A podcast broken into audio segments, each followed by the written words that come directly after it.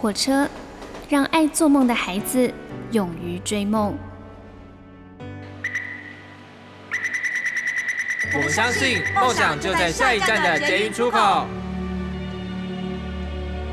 每一班列车都装载了许多人的故事，关于成长的，关于爱恋的，关于亲情的。欢迎搭乘张曼娟的幸福号列车，列车长张曼娟和您一同分享幸福的时刻。我觉得现代人呢最大的问题就是很紧绷，不管是因为个人的因素啊，还是因为外在的因素，我们已经绷习惯了，所以很难放轻松。其实放轻松也是需要学习的呢。你所搭乘的是第二个小时的幸福号列车，我是列车长张曼娟。我们听到这首歌就是李亚明所演唱的《放轻松》。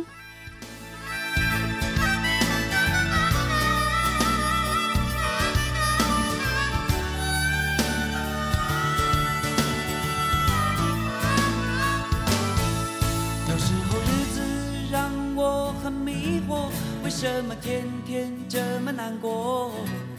常常有些危险的念头，以为可以暂时解脱。有时候生存让我想喝酒，为什么总是反复漂流？生活是一把现实的锁，想找个借口逃脱。但是妈妈说放轻松，放轻松，其实每个人都会心痛。哦有时候，有时候洒脱不会永远出现在你的天空。放轻松，放轻松，其实每个人都会心痛。哦有时候，有时候并不是只有你一个人。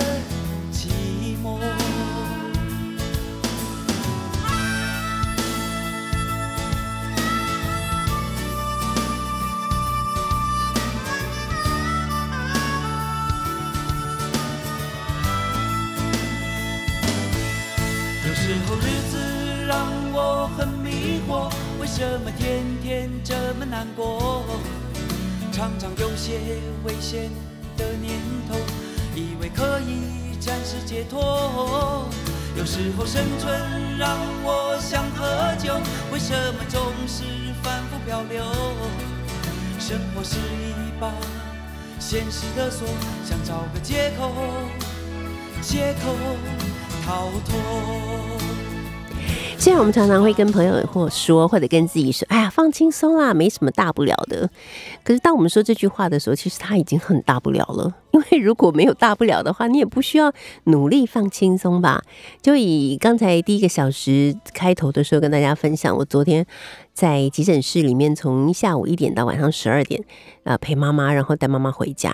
我们回到家的时候已经超过十二点半了嘛，那总是要稍微从医院回来，对不对？总是要呃稍微呀，就是清洗整理一下，就这样东摸摸西摸摸，也差不多弄到一点多了。那我想说，我已经这么累了，我的心里告诉自己说，我真的好好累，我真的超累，我累爆了。所以我想，我应该是躺在床上就会瞬间睡着的吧。结果没想到呢，在我都梳洗好了以后，我躺在床上，我却瞬间没有睡着。我不但瞬间没有睡着，而且我到两点半我还非常的清醒。最后呢，孩子起来上厕所，最后到我最后看到时间看得很明确的时间是大概差不多三点半的时候，我还是很清醒的。然后我就一直跟自己精神喊话，就说放轻松啊，放轻松啊。不管怎么样，也是要明天才能去看门诊啦。你现在在这边紧张干嘛呢？你明天还要做广播诶，做完广播之后，小学堂还要开学，晚上上课上到九点呢。你到底是在紧张什么？放松放松，诶，还是很奇怪。越是跟自己喊话，有没有精神越好，整个人就处于一种亢奋的状态。那最后到底在什么时候睡着的？其实我也不知道。但是我的下一个念头就是，我被我自己设定的闹钟惊醒。因为今天带妈妈去看门诊是临时约的，所以只能挂现场号，就是早上六点钟以前就要起床，准备在网络上面帮妈妈挂号。所以闹钟一响我就起来了，起来了以后就帮她挂号，但是嗯，就是已经没有现场号了。你知道那种感觉，真的常常挂号都是这种感觉。虽然因为我我跟医生本来就认识，医生有跟我说，你你也不用挂，你就直接带他来，我就帮你加号就好了。可是我觉得我这个人呢，也不知道是有什么病，我就是觉得说自己完全什么事都不做的不劳而获，令我感到很不安。所以我想，我情愿先六点钟的时候起来，把号先挂好了，这样子就不会觉得自己好像什么努力都没有。可是六点钟起来以后，还想要再睡，然后还可以再睡两个小时嘛？八点已经 有点困难，就很难睡了。可是很奇怪的是，我到现在精神都很好，而且我觉得我有可能一直到晚上精神都很好。所以，我们常说放轻松，放轻松，说的好像很轻松，可是其实放轻松真的不轻松。尤其是在要睡觉的时候，或是应该睡觉的时候，你越是告诉自己说放轻松啊，一定可以睡着的，有的时候呢，就会越困难，就越难进入梦乡。而且我也觉得很奇妙，就是。呃，小时候好像都觉得不想睡觉，可是到了青少年的时候，甚至于到了成人长大了以后，就会觉得很需要睡眠。可是，在我们台湾这里呢，儿童跟青少年的睡眠时间啊，普遍是不满七个小时的。那成年之后呢，失眠的几率呢，也增加到二点五倍。有时候我在想，有没有可能是因为我们小的时候都睡不够，所以长大了以后就睡不着？诶，两者之间 会不会有关联呢？我也不知道。像这么专业的问题呢，我个人当然是无法回答的。所以，我们今天要请来。专家为我们解答。我们今天第二个小时的幸福号列车就来跟您聊聊好好睡觉。但是我们不是要卖床垫哦，我们是特别邀请到林口长庚纪念医院鼾症睡眠外科的教授李学宇李医师啊，来跟我们聊一聊。因为呢，最近呢，李医师出了一本书，这本书看起来真是超赞的。他的书名叫做《熟睡迎接每一天》，谁不想？但是。谁做得到？可能很多人都做不到吧。我有时候也做不到哎。唉，失眠的晚上你都在做什么呢？你想谁呢？或者是你在想什么呢？我们现在就来听听张学友所演唱的《失眠夜》。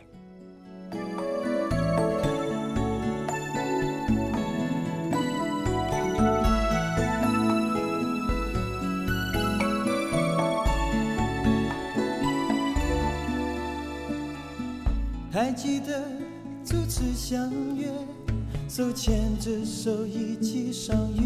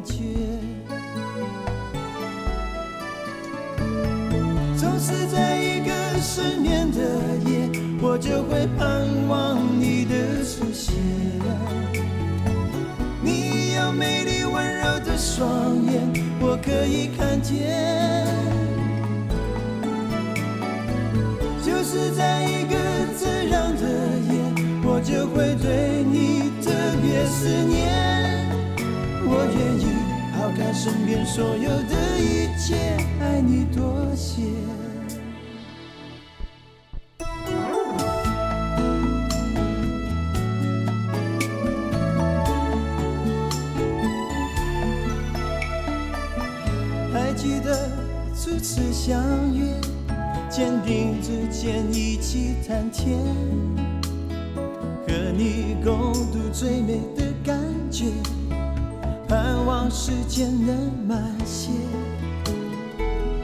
让我拥有每一个夜，不管是越圆越缺，只要是有你就有一切浪漫的夜。总是在一个失眠的夜，我就会盼望你的出现。你有美丽温柔的双眼我可以看见，就是在一个这样的夜，我就会对你特别思念。我愿意抛开身边所有的一切爱你多些总是在一个失眠的夜我就会盼望你的出现你有美丽温柔的双眼我可以看见。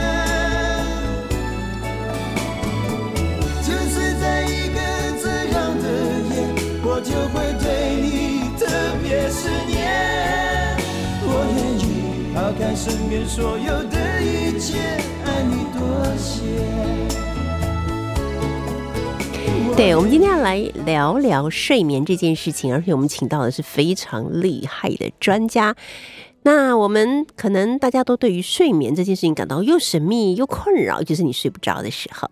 那么李学宇医师呢，他致力睡眠的研究医学已经有三十年了，他是台湾临床教学、卫教三方面的权威的导师，而且也荣获了国家学研新创奖以及国家临床新创奖医疗贡献殊荣。那他把这么多年以来的自学的经验呢，就写在这本新书里面，那就是《熟睡迎接每一天》，这是由方舟文化所出版的。李医师你好，好呃，张小姐以及各位听众，大家好。我们今天拿到这本书，我相信很多人都会觉得，光是听书名就好幸福哦，因为熟睡。其实对很多人来讲是一个挑战哦。我有时候觉得李医师，你的工作压力应该挺大的，因为会来到你面前的病人，大概都是长期以来饱受睡眠折磨的人。那他们来到你的面前，就是希望你可以救他们，可以终止他们的这种睡眠的折磨。通常来到您面前的这些病人，他们为什么睡不着？有没有几个比较大的状况？就说哦，原来他是这个毛病，哦，原来他是那个状况，会不会可以稍微跟我们介绍一下，有哪些问题会让这些来到你面前的人饱受睡眠的困扰呢？呃，在睡眠的问题，基本上就是主持人刚刚讲的，一个是自己睡不着，一个是让别人睡不着。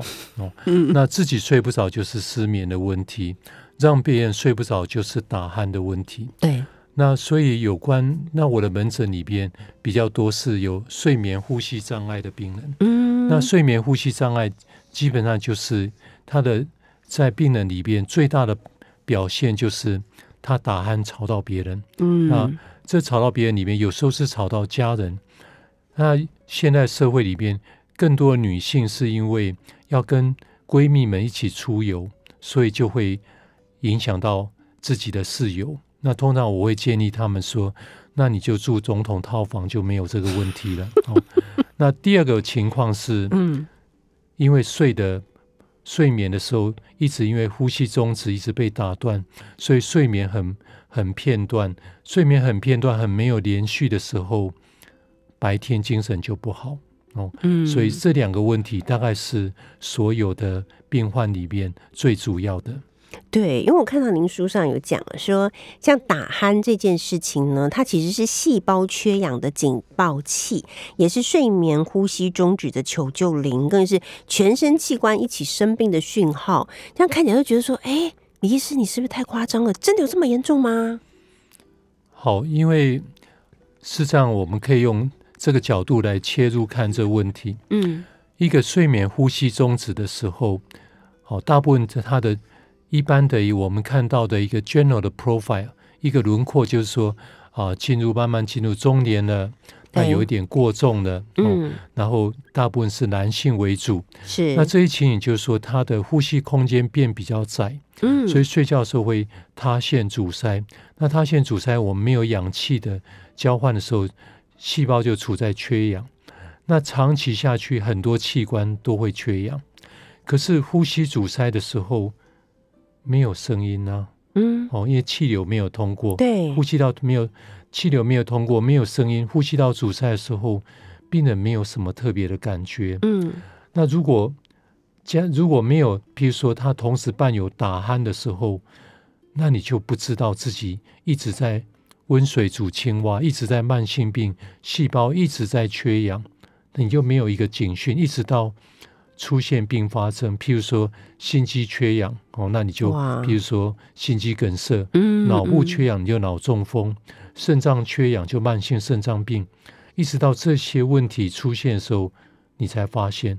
那还好，上天给我们一个警报器，就是说部分阻塞的时候，气流经过比较狭窄的空间，它会震动，所以就会发出响亮的鼾声。哦，所以我们认为说，鼾声就应该是身体的一个警报器，嗯。就像你去做体检抽血起来，哎，你某些癌症指标是异常的，对，那就建议你要去更严格检视。哦，嗯。比如说你的某些指标检查有异常，那可能代表也许是有肝癌、有大肠癌或有鼻咽癌或什么，那这些代表说它就是一个警报器，是提醒你要去做进一步的确诊。嗯，了解。好，那如果说我们在睡觉的时候发出鼾声啊，那稍微改变一下姿势，比方说呃躺着平躺是一种，呃侧睡也是一种，或者趴着睡也是一种，这样有没有可能会改善鼾声的状况？是的，这个就是在整个治疗里边基本上所说的姿势疗法。嗯，那我们亚洲人哈、哦，我们先可以回想，为什么这些欧美人士我们叫他阿东啊？嗯，因为他的鼻子比较挺，他们是前后空间比较长的。哦，那很抱歉，我们这种呃亚洲人哦，我们是比较大扁脸，所以我们我们的优势在侧边侧镜，我们的缺缺点弱势在前后径。所以当我们平躺下来的时候，我们前后径是很窄的，嗯，所以很容易塌陷。这也就是能够解释说，为什么仰睡的时候你比较会打鼾，哦那翻身侧睡的时候就不会。嗯所以这就是我有一个病人，他的太太，我觉得他讲的很好。他说，我先生一直说我是他睡眠的时候黑暗中的推手，推因为我不推他他，就不能呼吸。啊，对耶，可是他太太觉得说很 proud，他说其实我是他生命中的推手 哦。那我觉得是 也对，如果没有常常推他，嗯他说呼吸困难，真的是会缺氧。对，其实是很危险的。那我们有时候也会看到说，呃，就是关于睡眠了，也有各种不同的说法。比方说，像有些小朋友问我说：“曼娟老师，你为什么长那么高？”我就会说：“哦，因为我小时候都很早睡，我早睡早起，所以我比较高，而且我睡眠的时间比较长。”现在我们常会听到家长讨论呢、说是不是小孩子睡眠时间不够长，他就不容易长高？所以睡眠难道跟这个真的会有关系吗？是，呃，我记得我小时候，呃，有两个药很出名，嗯，一个叫做八杠六秋喜，一个叫做什么什么什么铜，铁牛运功伞，铁十八牛人运大概是这样、哦。运功伞，那呃，这个据说都能够增长发育。对，那我们为什么小孩子如果说睡眠不好，比如说打鼾或呼吸中止，嗯它会发育不好呢？这是因为我们在只有在深睡的时候，我们有一个叫做生长激素才会分泌，嗯才会分泌的完全。那小孩子这个生长激素的睡分泌的时间是在睡眠的时候。那你如果说你深睡期不好，那生长激素发育不完全的时候，那你就会长不高，或者身上不长肉。嗯所以我们也有一些父母亲，呃，是经由小儿科医师转过来，就说啊，我的小孩一直生长发育一直是受损哦，对然后长不高或者是很瘦，身体都不长肉，然后去学校常常被霸凌、被欺负，嗯因为就长得小肉肉小小的。那这个部分，他们我能不能吃什么药补？哦，他说我什么补都给他补了，但是就是不长肉。哦，嗯那我说，如如果这个小孩子还是有打鼾的情形，那做一个睡眠检查，如果明显的呼吸中止，而且结构上小朋友大部分都是所谓的扁桃腺样体的肥大，那我们做一个一个很例行的手术，可以改变小朋友的生长。那这些手术治疗呼吸中止或打鼾，就是他的八杠六秋息。所以不用去吃了，只要做一个简单的手术。现在手术是不是都是微创的呢？呃，我们现在手术的确都是微创的精神，嗯然后用比较微创的器械。那如果像鼻腔、口腔，都是从鼻腔或是口腔里面直接直接进去的，不会有外在的伤口。嗯，了解。我很喜欢在这本书里面呢，李医师用一个古代的呃人在住在洞穴的时代，有可能他们是用鼾声来阻吓或者是驱赶野生动物的这种说法。哎，您要跟我们说说这个故事，听起来感觉好童话哦。呃，好，呃，我想很多的很多的听众跟我一样，都很喜欢旅游。嗯那我们去很多地国家旅游，很多古文明的国家，他们都会有 sound and light show，哦，就是声光秀。那声光秀里边就会有一个故事情节，然后声音，然后有打很多灯光来嗯呈现它过去这个国家的一些历史。那我们在古代的人类，我们譬如说，我们常常不是一早在树上，但树上会下雨，后来我们就会会那个，因为要躲避这个一些野兽的侵袭，我们会住到洞穴里面，对，而且洞穴里面，如果很多听众跟我一样有当过童子军，我们就会晚上就会生把萤火，然后、嗯哦这边做一些活动，所以我们在古代的洞穴里边，我们因为很多的动物它是夜间行动物哦，比如说狮子、老虎，它们是晚上是很活跃的。是，那我们人体人类在睡觉的时候很容易受到攻击哦嗯，就很容易这个受到伤害，所以我们一定会在洞穴里面燃一把火。可是当我们族人、我们家人都睡着了以后，没有添加柴火的时候，火就灭了。嗯火就灭了以后，呃，这个老虎狮子进来，我们人类在睡眠中就容易受到攻击很。危险。所以据推测，就说还好老天给我们另外一个补赏，就是我们睡得熟的时候，嗯，我们还会发出哦这个如雷贯耳的轰的鼾声，对，这鼾声就会把这个野兽们吓走，因为他们就不能区分说，哎，你到底这个人类是在睡觉，嗯很容易吃得掉，还是说你没有在睡觉？嗯所以灯光跟这个声音都是我们能够让我们生存下来元素，包括鼾声。呀，对。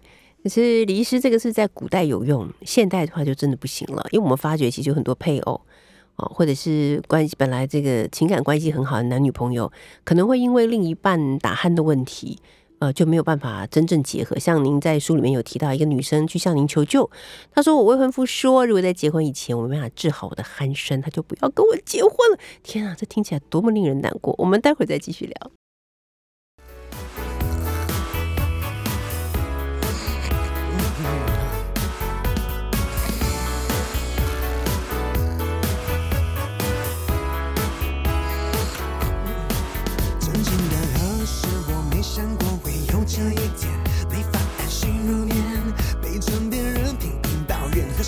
就被掀，连呼吸都被埋怨。我到底做错什么，还是我的错觉？我不是故意，声音那么明显，难道我呼吸频率音量分贝高了一点？Oh baby sorry，让我去隔壁房间，还给你一个完美无限宁静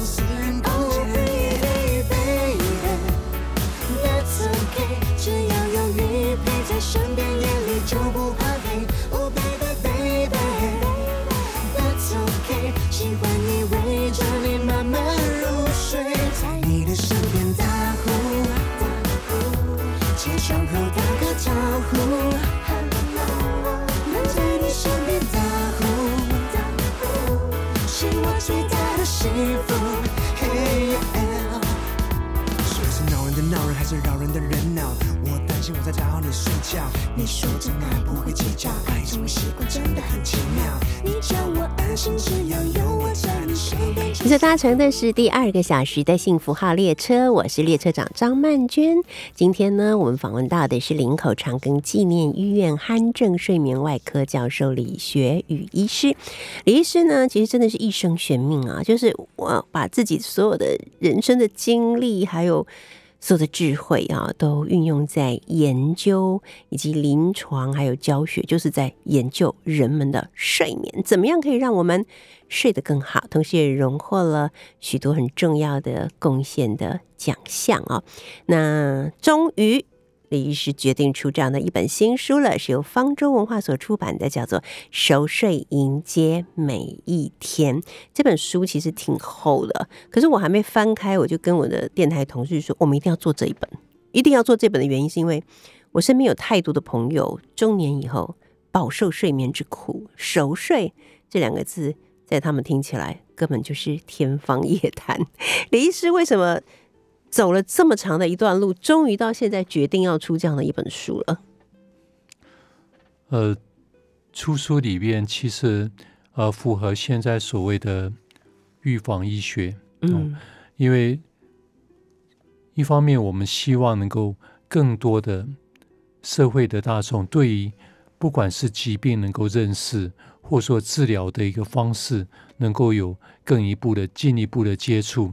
那更重要是希望借由这样的一个知识的一个普及的话，那很多人不会因为这个慢性病一直变成一个最后的并发症哦。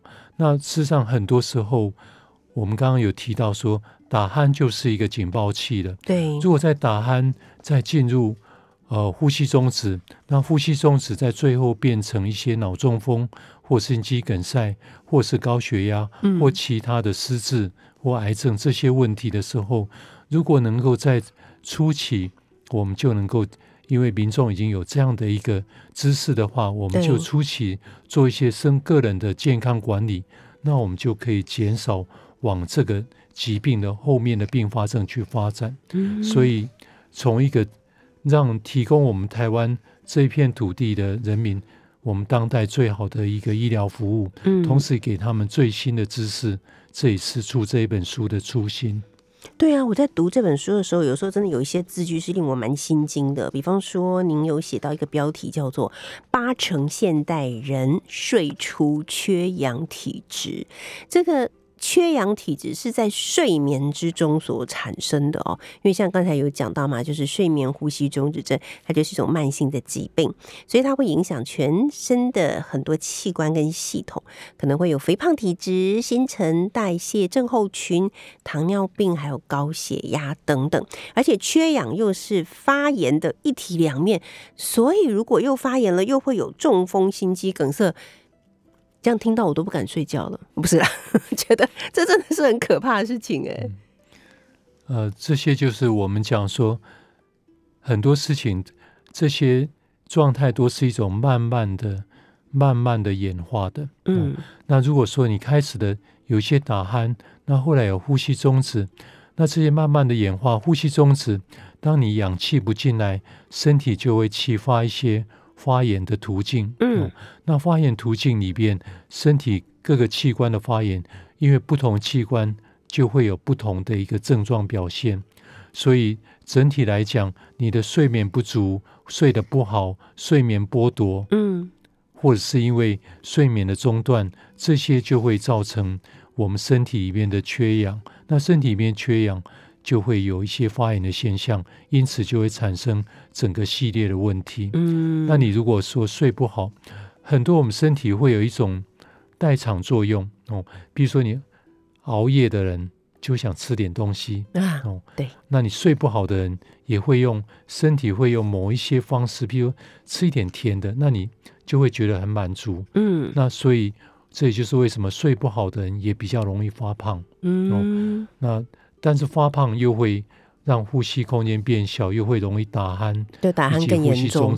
嗯，所以这些问题是双向的。是，它 A 会变成 B，B 也会变成 A，但到最后到底是庄周还是蝴蝶，我们事实上已经看到的是结果。对，没有办法去区分它的因果。嗯，而且我在读这本书的时候，也增加很多新的知识。我们就要请李医师来给我们，呃，叫做词语解释一下。请问？沉默缺氧、快乐缺氧，呃，又称为隐形缺氧，他们是同样的东西吗？他们是都是我们人体可能会出现的，睡眠之中出现的吗？是，其实，呃，快乐缺氧对病人跟医生都不会很快乐的，嗯，真的，是说症症状不是那么明显，哦，就是说整个呼吸的困难的症状不是那么明显，所以。我们给他美化说是一个沉默缺氧，或是快乐缺氧，就是说他临床症状不是那么显著。嗯好，譬如说有一个慢性肺病的病人，他的的本来会的肺部的氧气交换就会比较受限，所以他可能平常的氧气交换就可能是八十几 percent，不会到哦我们的九十 percent 以上。嗯那如果他有一个急性发作哦，比如说突然间本来的慢性阻塞性肺炎或慢性的肺部疾病，突然一个阻塞性发，一个急性的又一个上呼吸道阻塞，那整个缺氧就掉得很快哦。嗯所以就是前半段没有什么症状的时候，你说是沉默缺氧，可是又并发一个后面急性感染的时候，就变得很快速的就会氧气八十几、六十七几、六一直掉下去，这时候症状就会呼吸困难了。嗯哦，所以前面的那一段我们才认为说是沉默缺氧，那快乐是我们加上去，其实病人一点都不快乐。我哦以为真的是会快乐一阵子，然后 然后缺氧昏倒。但我们在说为什么会跟我们好，假设说我们为什么这名词在在新冠肺炎的时候一直被提醒？，对啊，好，嗯假设说这个病人本来就有呃，我们说这个睡眠呼吸中止，所以他睡眠的时候，他睡眠的时候可能是呃氧气有时候七十几，有时候八十几，他可能会掉的蛮低的。如果他又得啊，这个部分大部分都是因为上呼吸道阻塞嘛，嗯但是如果得到，譬如说得到 Delta，它是一个新冠肺炎，它是一个下呼吸道肺部疾病的一个浸润。当你同时有上下呼吸道都阻塞的时候，这氧气就可能从七十几掉到四十几。那这个当正常人从九十开始往下掉，这个距离蛮远的。那你从七十几开始掉到四十几，那就很危险，而且很快。嗯所以就为什么说这些这些新冠肺炎在欧美的调查里边，住加护病房那些重症，他们有四分之一强的病患是有睡眠呼吸中止症，所以这些疾病哦 A 加 B 两个合并进行的时候，嗯它造成的后果以及程度都是比较严重的。OK，所以医师有特别提醒我们，睡觉的时候，请你用鼻子呼吸，因为真的有些人会觉得啊，我可能有点鼻塞或是什么，我就把嘴巴张开来呼吸。但是您觉得这样是很不 OK 的？是的，我们的我们的上帝给我们的人体的设计，鼻腔是来呼吸的，嗯嘴巴是来吃东西跟说话的，所以这两个是不能够去 mix。但是这里边可以是说，当我们鼻子如果塞住，比如台湾有三分之一到四分之一嗯，有过敏性鼻炎，是如果发作的时候，他鼻子塞住，他被迫就必须要从嘴巴呼吸，这是一个嗯 compensation 一个代偿的作用。但是为什么白天？因为我们在走动，我们在走动的时候，我们核心体温比较高，那我们鼻子比较不会鼻塞，加上嗯姿姿势的关系，离地板比较远。对，哦那我们睡觉的时候躺下来，而且我们的尘螨可能在枕头上，嗯所以整个就塞住了。那塞住的时候，我们只能用张嘴呼吸。那前一阵子比较冷，很多病人就会就会有反应说，有时候他起晚上起来上厕所，上厕所回去以后，就开始就躺在床上就开始觉得鼻塞，只能张嘴呼吸，要呼吸个大概三十次，他才觉得哎鼻子慢慢又通了。嗯所以这跟温度有关系。哦，所以在这里边，我们的姿势跟我们的有没有过敏跟温度，嗯这些都会增加我们在睡觉的时候鼻子塞住，所以必须要代偿的用嘴巴呼吸。OK，好的。现在我们要来听这首歌，这是陈奕迅所演唱的《床上的黑洞》。真的睡不着的时候，你感觉就像掉进了床上的黑洞一样，超痛苦的。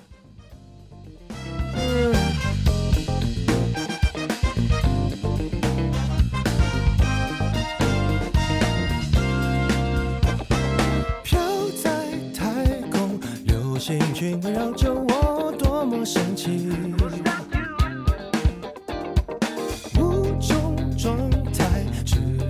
我就走过一万里，像落叶球的背面，有一个女孩对我笑。正要上前触碰的体温，却想起了那讨厌的冷。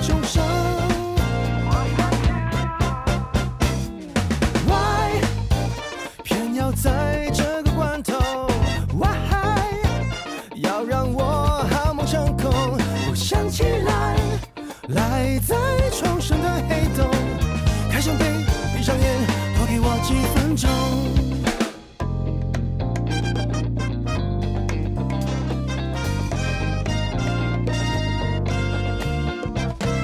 好不容易，我来到七零年代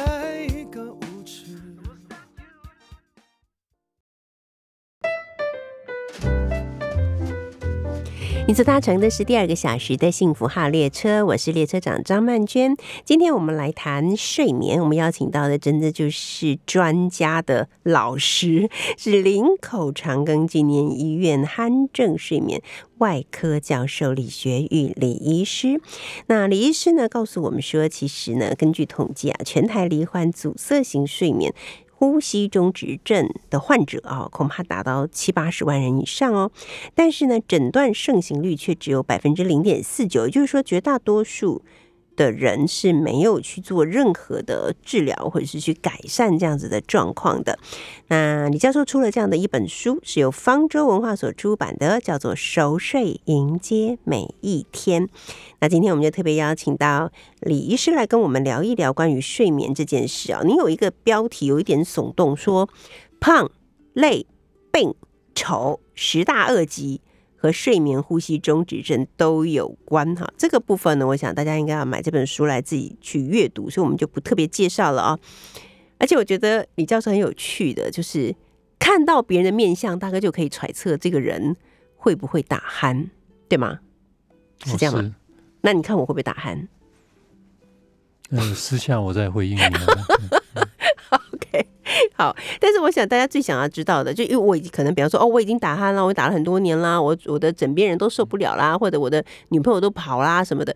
那我现在想要知道的是，到底现代医学是不是有很有效的、很缜密的又微创的方式来帮助我？到底现在有没有哪一些方式可以用手术的方式真正的去帮助到那些不想要继续打鼾的朋友呢？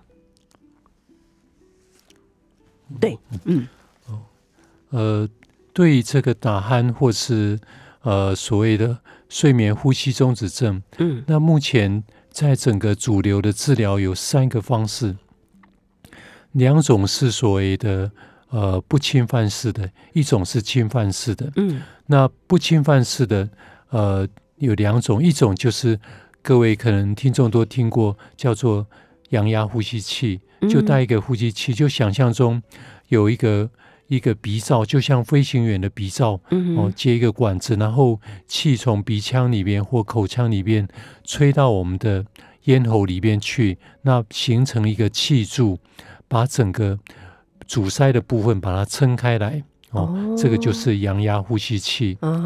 那还有就是我们的专业的牙科，他们也会做一些牙套哦，嗯就是口内装置。这口内装置就就像呃，各位听众，你可以想象，当你把下巴往前往前往前的时候，嗯往前伸出去的时候，你可以感觉到整个口咽腔都被拉紧。嗯有嗯而整个口咽腔都拉紧的时候，我们经由下巴往前，舌头往前，我们的软腭也会带到比较前面，而且侧咽壁也会被拉紧。当我们拉紧的时候，各位可以想象，我们的软腭就被拉紧的时候，就比较不会震动，嗯所以这也就称为止鼾器。哦嗯止鼾器其实就是一个牙套，牙套里面借着上下两片的一个的的片状的结构，让我们下巴往前，把整个口腔拉紧，所以就比较不会打鼾。哦嗯那这两种方式，我们推荐会先使用哦，因为就像如果您有近视的话，您去眼镜行或是医院验光以后，那第一件事情就是会先建议先试戴眼镜。对哦那如果戴眼镜，比如说好，第一个我戴了以后就不舒服，因为这眼镜卡在我鼻梁上面，嗯我就很不舒服。哦，那第二就是我戴眼镜还是看不清楚。第三个就是我长得这么帅，我就不要戴眼镜哦，我不想戴眼镜，心里面我就排斥戴一个东西在我身上。好，那呼吸器或牙套也是一样。如果第一个你戴呼吸器，你戴的就戴不住嘛，我都睡不着了，还戴一个呼吸器，对我戴不住的。第二个，我戴起来，我的原来打鼾也没有减轻，我呼吸中止也没有明显的改善，精神还是不好。哦，我第三个，我就不想睡觉戴一个东西，看起来很像残障人士哦。嗯所以这些心理上或生理上或是各种不同的理由，如果你觉得不要戴，那医生就只有一个替代方案，或者是所谓的救援疗法，那就是手术。对，好，那手术来讲，现在的手术我们讲的就是精准医疗。好嗯打鼾是在哪一部分，我们就要把那个主要发出打鼾的部位借借由扩大、哦拉紧、缩短、固定等等这些方式，我们让鼾声的震动减少。哦，那对于阻塞部分，我们有些我们就可以用体积缩小，或者是把它固定住，让它不要往下掉。这些手术方式，我们就可以达到减少打鼾、减轻呼吸中止的目的。那这些就是我们现在所提倡的一些精准医疗、精准手术。可是可能很多人会想说，那这些手术会不会有一些后遗症呢？或者是说他会不会有很长的一段时间需要适应，然后觉得不舒服，会有这样的问题吗？是，呃，我们的我们现在都知道说，我们我们的口腔里面，如果说你睡不好，我们常会耳口腔就有一个溃疡，嗯，对，溃疡会怎么样？会很痛。嗯所以手术第一个问题就是会疼痛。如果在口腔里面，那口腔里面的疼痛就会影响到进食，所以大概会有一个礼拜到七到十天的，会影响到你的进食，一直到你恢复正常饮食，大概一到两个礼拜。哦嗯所以是疼痛。第二个就是说，我们手术的确，像我们有时候我们不小心自己吃太快的，我们的牙齿咬到舌头会怎么样？除了痛以外，就会流血。嗯那我们口咽腔整个咽部是一个非常血液循环非常好的，所以我们的确有少部分，大概不到一 percent 或是一 percent 左右的有出血机会哦，所以这个部分就要特别去注意。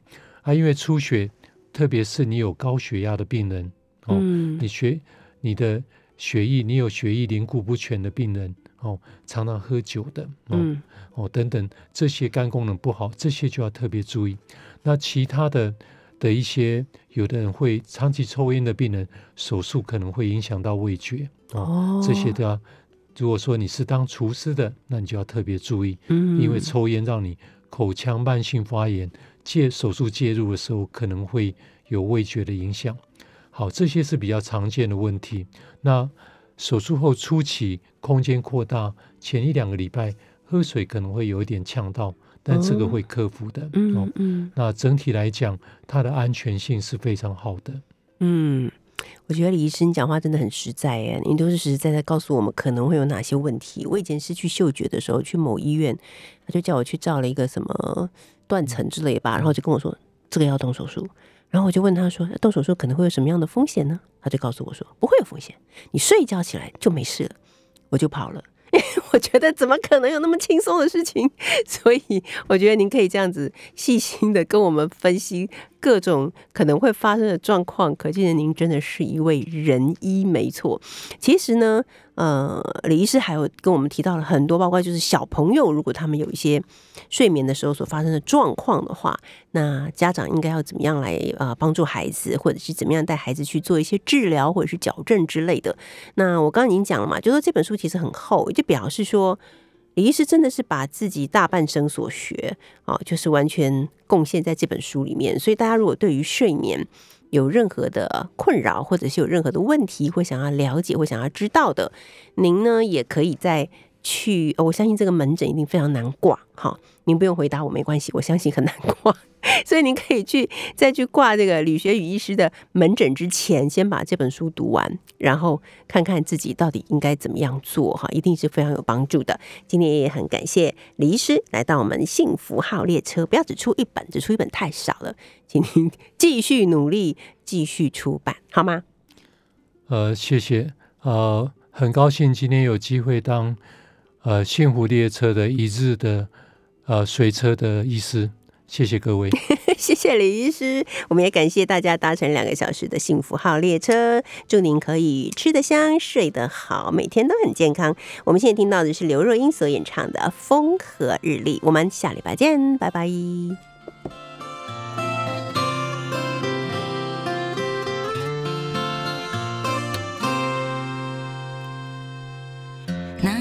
夏天热得喘不过气，日子像水蒸气，上气不接下气。幸好我遇见了你，谢天谢地，一整个银河系，因为你所以栖息，好像被